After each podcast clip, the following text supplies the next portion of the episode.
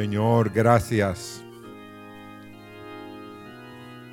Porque podemos delante de una nube de testigos agradecerte tus misericordias y tus bondades para con nosotros a través de los tiempos, a través, Señor, de cada situación y circunstancia.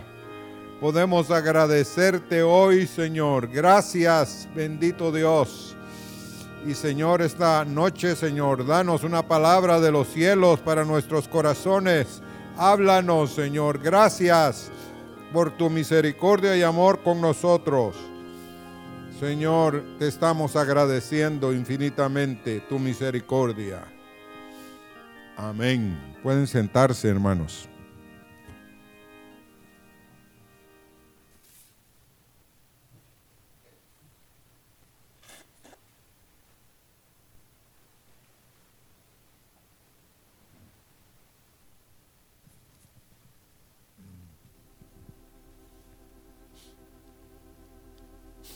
Queremos esta noche, pues parte de un testimonio que quiero contarles, hablar de abundancia en acciones de gracias. Abundando. Dice Colosenses 2, capi- cap- capítulo 2 y verso 6 y verso 7. Por tanto, de la manera que habéis recibido al Señor Jesucristo, andad en Él, arraigados y sobreedificados en Él, y confirmados en la fe, como habéis sido enseñados, abundando en acciones de gracia.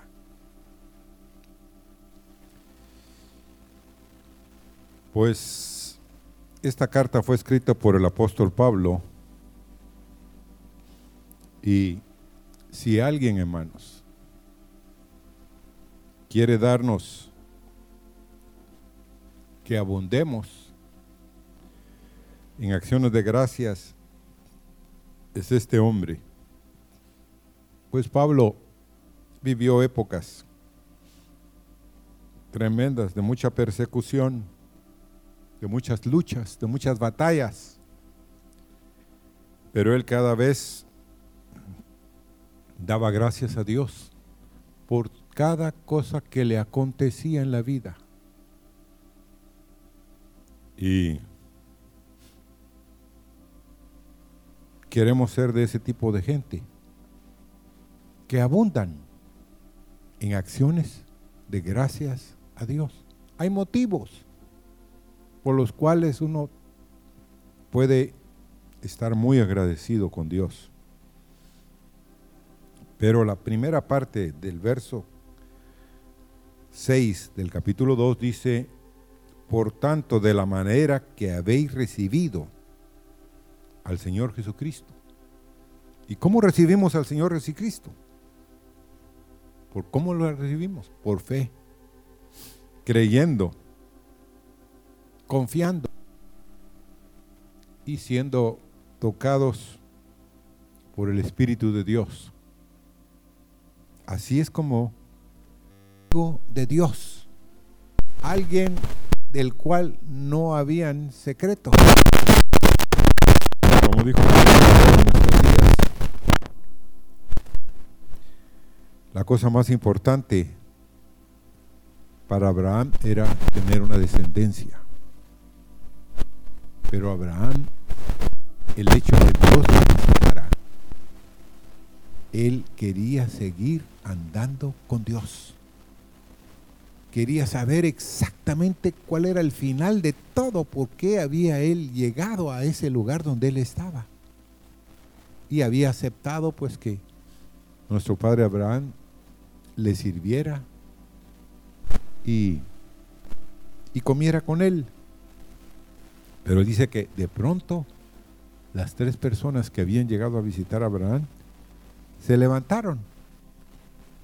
Y nosotros, pues, después de lo que le dijeron de que plazo un año él iba a dar a luz a través de su esposa a su hijo.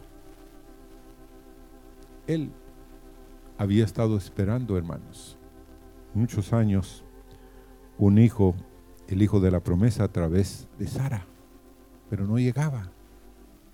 Pero para él ese, ese momento fue crucial. Pero él estaba con Dios y no quería sino seguir caminando con él. Entonces cuando Dios se levantó dijo, no he de decir a Abraham lo que voy a hacer. No le he de decir a él, como mi amigo, lo que yo pienso hacer de Sodoma y Gomorra. Y hermanos todos, lo que hemos leído la escritura, nos damos cuenta de que Dios le dijo un secreto. Pero si Dios viene contigo y viene conmigo y nos da un secreto, nosotros tal vez nos hubiéramos puesto del lado de Dios y le hubiéramos dicho, está bien, se lo merecen. Porque creen ustedes que Abraham sabía lo que pasaba en Sodoma, hermanos. ¿Creen ustedes que Abraham sabía lo que estaba pasando en Sodoma o no? Hay unas telelenguas. Siempre hay alguien que le llega a decir a otro. Y básicamente Dios le dijo todo lo que le dijo a nuestro padre Abraham para que el padre Abraham intercediera, pidiera por Sodoma. Y hermanos, el andar con el Señor implica orar por aquellos que nosotros no creemos que Dios puede cambiarlos. Amén. A veces no queremos orar por el vecino aquel que es un verdadero problema. O la vecina aquella.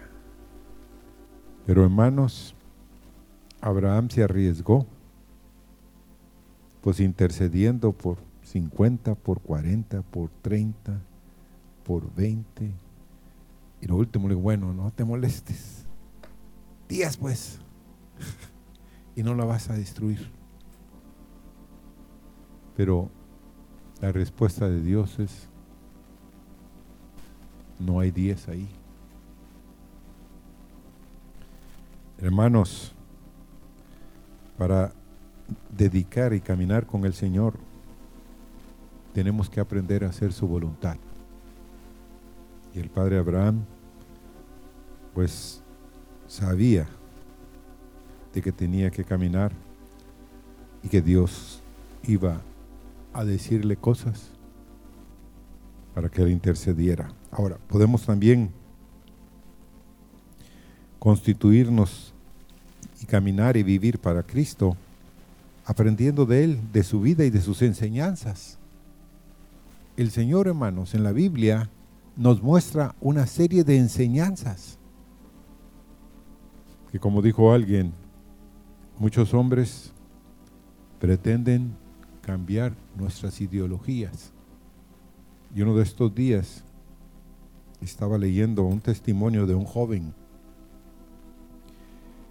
que salió del, del ejército de ISIS y dice que más que palabras es un espíritu que cautiva las mentes y los corazones y que los toma de tal manera que ellos empiezan a actuar, a sentir y a hacer las cosas de las formas más terribles que ellos nunca pensaron que iban a hacer.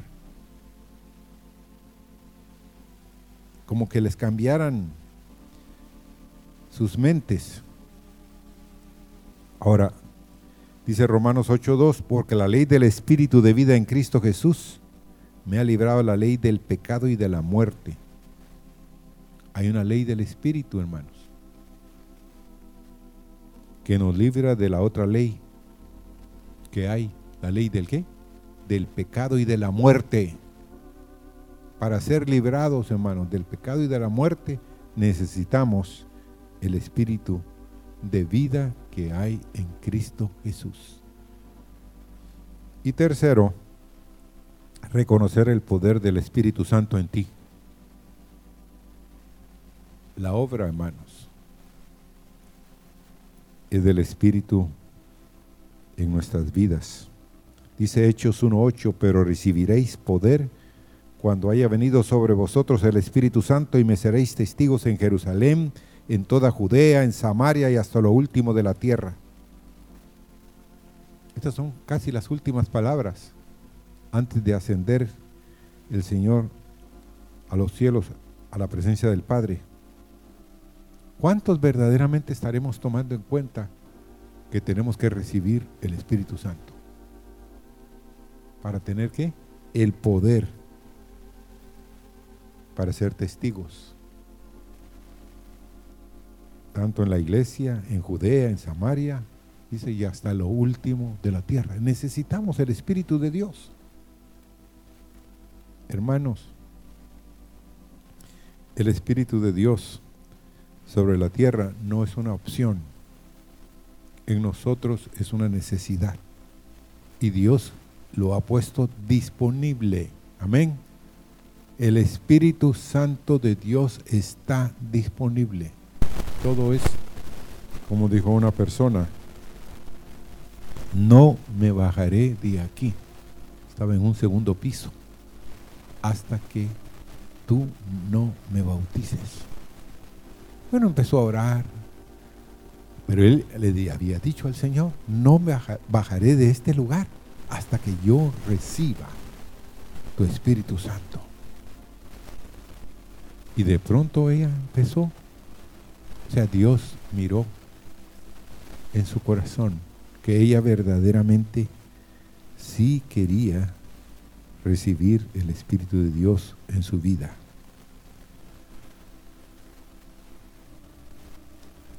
Y sí tenemos que tomarlo en cuenta, hermanos.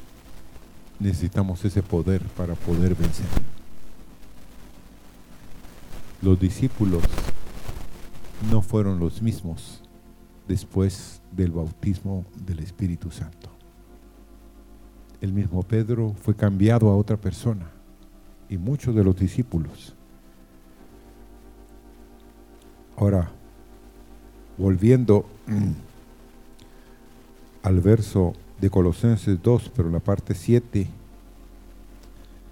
Pablo usa la ilustración de estar arraigados y sobreedificados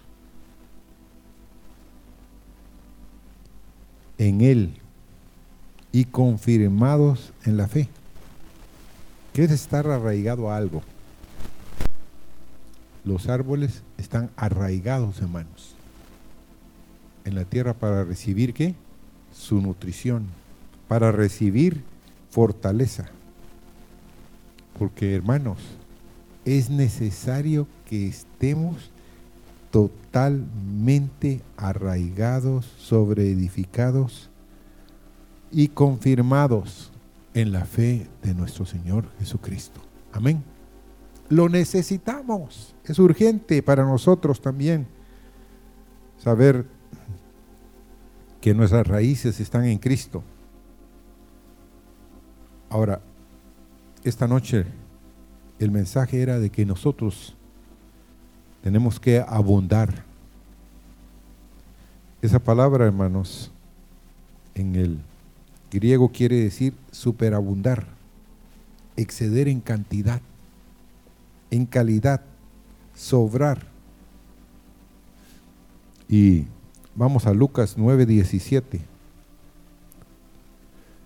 En Lucas 9:17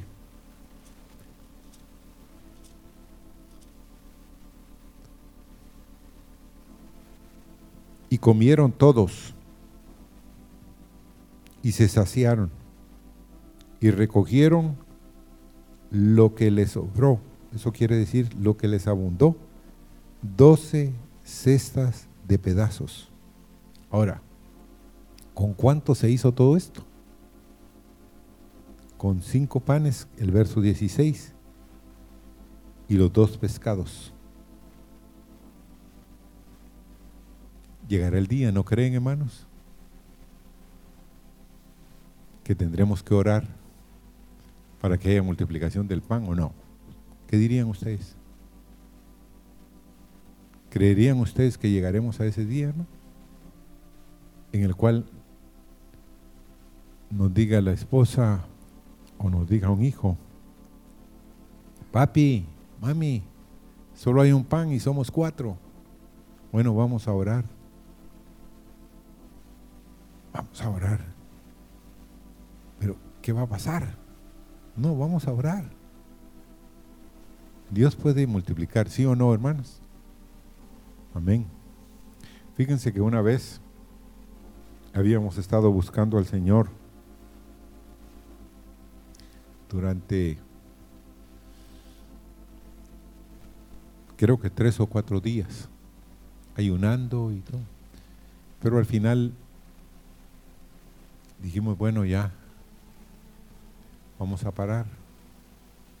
Pero ya cuando paramos ya era un viernes en la, en la tarde, un viernes santo. Y en la casa donde estábamos, dijimos, bueno, vamos a tomar una sopa y un fresquito pero no había en la azucarera más que un poquito de azúcar. Entonces, todos nos quedamos viendo, éramos uno, dos, tres, cuatro, seis personas. Entonces dijo el que estaba dirigiendo en esa época ese ayuno, oremos, dijo. Dios puede multiplicar el azúcar. Ah, sí, oremos. Después de cuatro días de ayuno y de oración, sigamos orando. Oramos, hermanos, y de pronto vimos que la azucarera se llenó de azúcar. Yo dije, Señor, es para que crezcamos en la fe, para que abundemos, hermanos, porque llegará el día, acuérdense, que vamos a tener que orar para que Dios multiplique las cosas para otros, no solo para nosotros. Otra palabra para abundancia es ser superfluo, hacer superabundar o sobresalir. Habla de abundancia, de aumentar, de crecer. Vamos a 2 Corintios 9:8. 2 Corintios 9:8.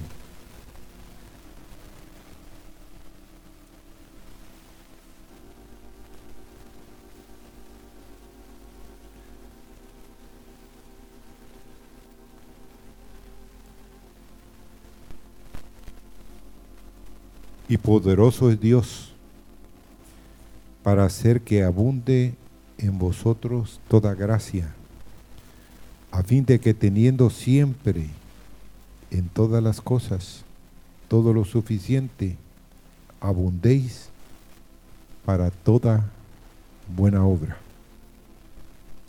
Te repito, y poderoso es Dios para hacer que abunde en vosotros toda gracia, a fin de que teniendo siempre en todas las cosas todo lo suficiente, abundéis para toda buena obra. Qué lindo es, ¿va?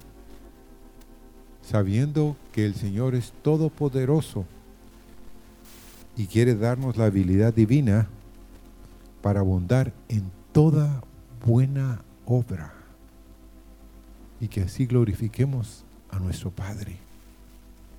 Qué glorioso sería, hermanos, que donde quiera que fuéramos, abundáramos en toda buena obra. Yo quiero ver eso, hermanos. Yo quiero experimentar, obrar en otros por medio de nuestra forma de caminar o de actuar o de hablar. Dios puede hacer milagros con nosotros. El mundo está necesitado de hombres y de mujeres que quieran andar y abundar en la gracia de nuestro Señor Jesucristo. Porque dice el apóstol Pablo, exhorto en 1 Timoteo 2, 1 al 4, exhorto ante todo que se hagan rogativas, oraciones, peticiones y acciones de gracias. ¿Por quién dice? Por todos los hombres, por los reyes y por todos los que están en eminencia, para que vivamos quieta y reposadamente en toda piedad y honestidad, porque esto es bueno y agradable delante de Dios nuestro Salvador el cual quiere que todos los hombres sean salvos y vengan al conocimiento de la verdad. Exhorto, dice el apóstol Pablo y el Espíritu Santo, ante todo, que se hagan rogativas, oraciones, peticiones y acciones de gracias. ¿Por quiénes? Por todos los hombres por los reyes, por todos los que están en eminencia, para que vivamos quieta y reposadamente en toda piedad y honestidad, porque esto es bueno y agradable delante de Dios nuestro Salvador, en el cual quiere que todos los hombres sean salvos y vengan al conocimiento de la verdad. Nosotros somos excluyentes, ¿verdad, hermanos? ¿Cuántos de ustedes oran solo por unos? ¿Cuántos de los que estamos aquí oramos solo por los familiares? O pocos creo oran por todos los hombres. ¿Cuántos de ustedes tienen una pequeña lista y se ponen a, orar por este, por este, por este, por este, por este, por este? Hermanos, hay que hacer una lista y empezar a adicionar a la lista cuando usted empiece a sentir, va a poder orar por mucha gente. Amén. Porque dice aquí que debemos hacer rogativas, oraciones, peticiones. ¿Por quiénes? Por todos los hombres.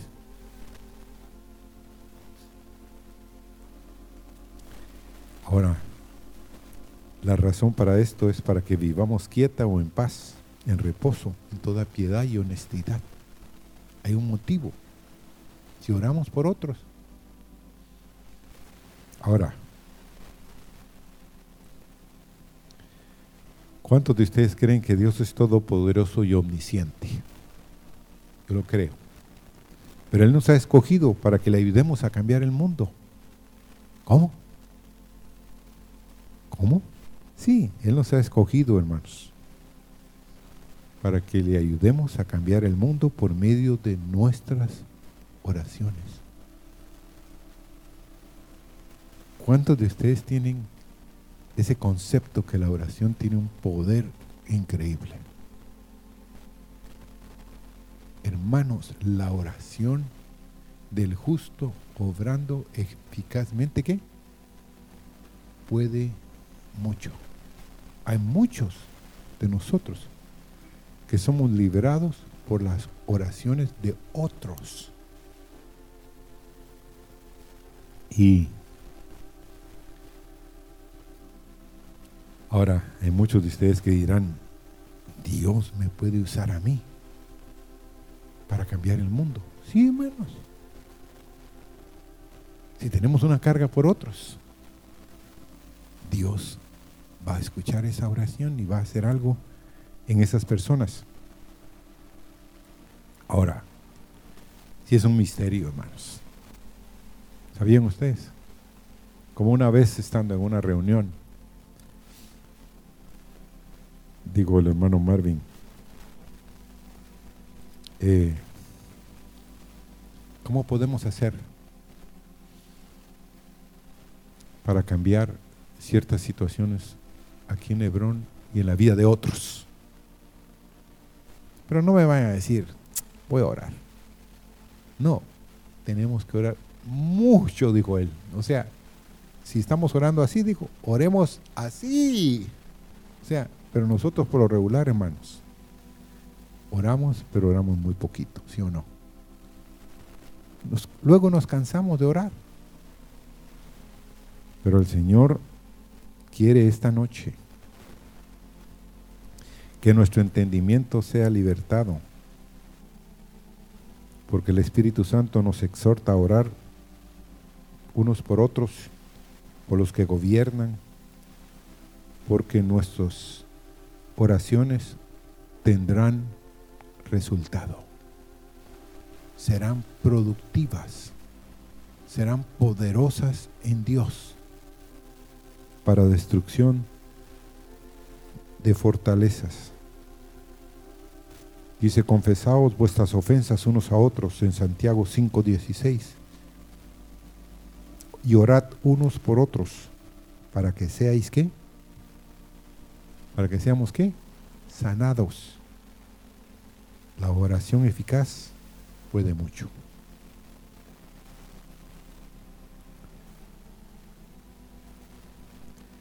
Y quiero nada más repetirle 2 Corintios 9:8. Y poderoso es Dios para hacer que abunde en vosotros toda gracia, a fin de que teniendo siempre en todas las cosas todo lo suficiente, abundéis para toda buena obra. Y quiero agradecerles esta noche mucho, mucho, hermanos, sus oraciones. Quiero contarles el testimonio de lo que me ha pasado durante estos tres meses anteriores. El 25 de agosto me dieron la noticia que necesitaba un marcapaso, ya que mi corazón se detenía a las 2 de la mañana, 2.3 segundos, y a las 3 de la mañana, 3.5 segundos y que durante el día yo tenía un poco de arritmia. Arritmia quiere decir que el corazón estaba latiendo, pero de pronto se caía un poco y después volvía a subir. Y cuando me dieron esa noticia y el, y el médico me dijo, mire, todo lo demás que usted tiene no es importante. Esto sí es importante porque usted se puede quedar dormido y goodbye. Adiós. Entonces, le vamos a hacer una cita, y estos son los nombres de los cardiólogos que hay aquí en el hospital. Y fui a ver a uno de ellos, pero regresé porque se había ido de vacaciones. A decirle, deme otro nombre, me dio otro nombre. Bajamos y el hombre nos hizo un presupuesto, más o menos cuánto costaría un, un marcapaso aquí, que me lo pusieran y todo. Pero el cardiólogo me asustó, porque me dijo que iba a costar más de 10 mil dólares aquí. Ajá. Mire, dijo, por, y me empezó a dar una justificación. Bueno, le dije, vamos a estudiar otras posibilidades. Y saliendo de ahí, me acordé que mi yerno, el hermano Robert, pues conocía a un doctor que trabajaba allá en Unicar, en Guatemala. Entonces me dijo, voy a hablar, voy a hablarle a él aquí, creo que tengo el teléfono, si no lo voy a conseguir. Y él lo llamó y Robert me pasó, mi hermano Robert me pasó el teléfono y me dijo que lo llamara el sábado. Lo llamé. Entonces me dijo, sí, ya me habló Robert. Y entonces, te espero el lunes aquí, me dijo muy temprano, para una evaluación. Y sí, en la evaluación me confirmaron ese lunes que necesitaba el marcapaso. Pero lo precioso de todo esto, hermanos, es de que también las enfermeras me dijeron, mire, hay tres compañías aquí que venden marcapaso, pero le recomendamos este. Bueno, aquí está su teléfono, lo llamé y llegó el hombre y me dijo, bueno, de, quiere de un, de un alambrito o de dos alambritos, uno que vaya para arriba y uno para abajo. En mi vida, oigan, en mi vida yo había pensado que me iba a poner algo para mi corazón. Ahora, yo quiero confesarles algo también, es cierto. El anhelo de mi vida es tener un nuevo corazón, hermanos. Y Dios contestó mi oración. Ese marcapaso me dio un nuevo corazón. Total es de que el hombre me dijo que me iba a costar más o menos 16 mil, no, que me iba a costar 16 mil 500 quetzales. 55 mil empiras.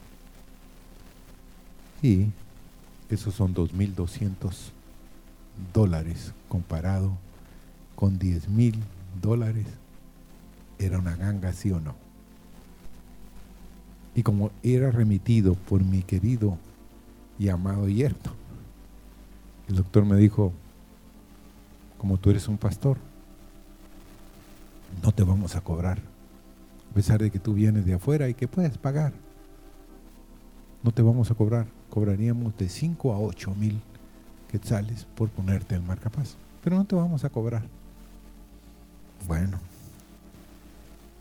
pero tienes que hacerte otros exámenes y total es que el jueves pensé todos los resultados. Ya llevé el joven que vendía el marcapaso me lo llevó y total. Me recibieron, me confirmaron y me dijeron, se tiene que presentar el día domingo a las 10 de la mañana y el lunes le hacemos la cirugía. Hermanos, hay quienes tienen que esperar tres meses hasta un año en conseguir el dinero, porque no es barato la cosa. Yo estuve ahí con un, un señor que tenía exactamente un año y le tenían que hacer una operación a corazón abierto porque a él tenía una de las venas tapadas. Entonces él de pronto iba caminando y empezaba a perder fuerza y perder fuerza. Se tenía que sentar y él lo que trabajaba era de albañil. Entonces me dijo, ¿y usted cuándo vino por primera vez? Yo no le quería decir, porque él ya me había dicho que estaba esperando hace un año. Pero dije, no, le tengo que decir, no le puedo mentir. Por primera vez vine el lunes pasado. ¡Hala! Me dijo, no puede ser. Sí, le dije. Yo quiero decirle, soy guatemalteco, pero no vivo en este país. Vivo en otro país. Bueno, tiene mucha suerte usted. Hermanos, otro es de que yo pregunté por qué no operaban con mayor frecuencia por marcapasos. Y, dice que la institución no tiene mucho presupuesto para ese tipo de gastos. Porque si no son baratos. Pero lo más maravilloso fue esto. Que me quitaron los puntos antes de venirnos. Y el 8 de,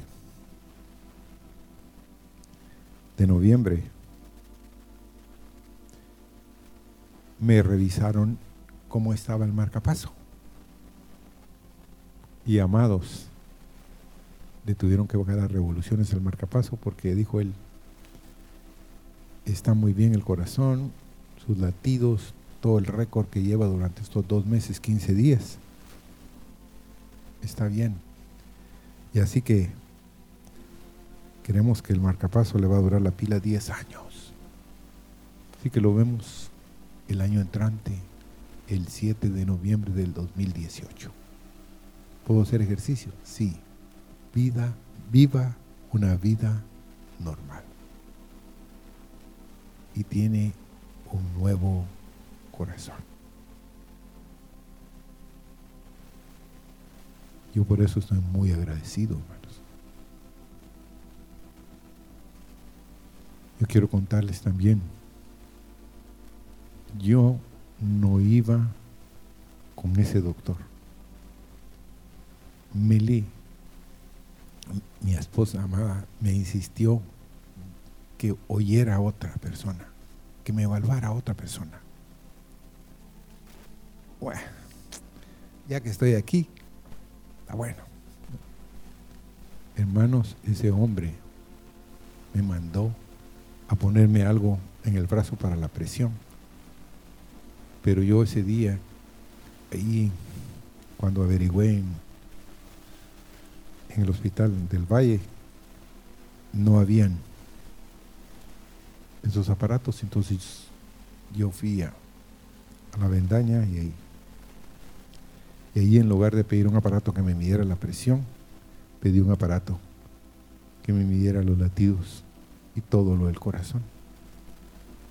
Hasta en eso Dios gobernó, porque me puse un famoso colter que detectó el problema que yo tenía en mi corazón.